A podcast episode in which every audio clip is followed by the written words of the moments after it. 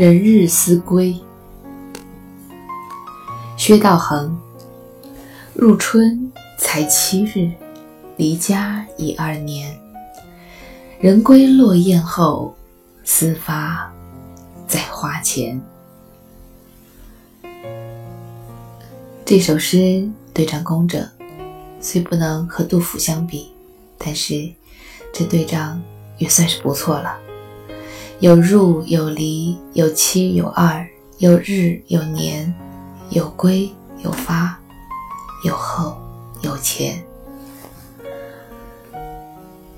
立春已经第七天了，可是离家其实已经有两年。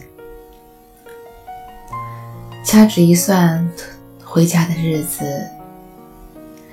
要在春回大地、北飞的雁群之后了。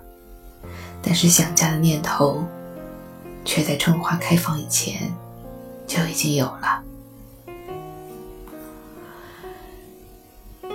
以回家的时间之晚来衬托想家念头的之盛，以入春短短几日。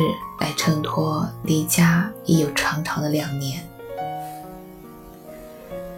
算是在描写思乡之情的诗词当中的中庸之作吧。最初吸引我的是这首诗的标题“人日思归”，我还特地去查了一下。恕我无知，我竟然到今天才知道古代。我们中国相传，农历正月初一为鸡日，初二为狗日，初三为猪日，初四是羊日，初五牛日，初六马日，初七才是人日。不由得想到，在圣经当中，关于上帝造人，第一天创造白天和黑夜。第二天创造了天空，第三天创造了陆地，并披上了绿装植物。第四天有了日月星辰。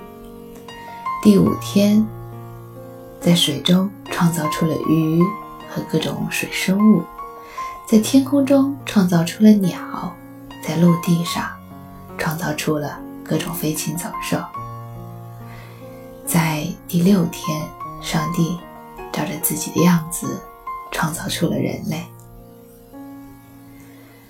我不太懂宗教，但是大约了解那么一点点关于上帝造人的传说。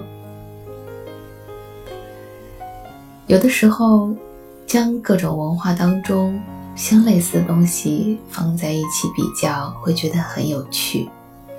就比如。关于造人，人日没有说是造人的日子，但是我就不由得想到了关于上帝造人，同样是万物在前，动植物在前，而人在后。这是一种冥冥之中注定的巧合呢，还是荣格所说的，人类其实在最底层的潜意识那里？是有一种叫做集体潜意识的东西的，这也是为什么在许许多多的问题上，各种宗教之间、各种不同民族的文化之间，在最底层的部分是相同的、相通的，或者至少是相似的。如果有心力把这些东西放在一起，真的很有趣。如果你愿意，也可以去更多的去了解、搜集一点这样的知识，与我们一起分享。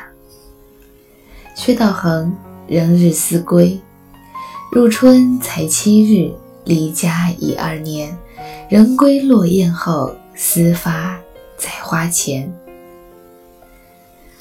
中午好，我是安吉，在这个温暖的午后。虽然还有一丝凉风，但毕竟艳阳高照。愿你有一顿愉快的午餐。我们明天再见。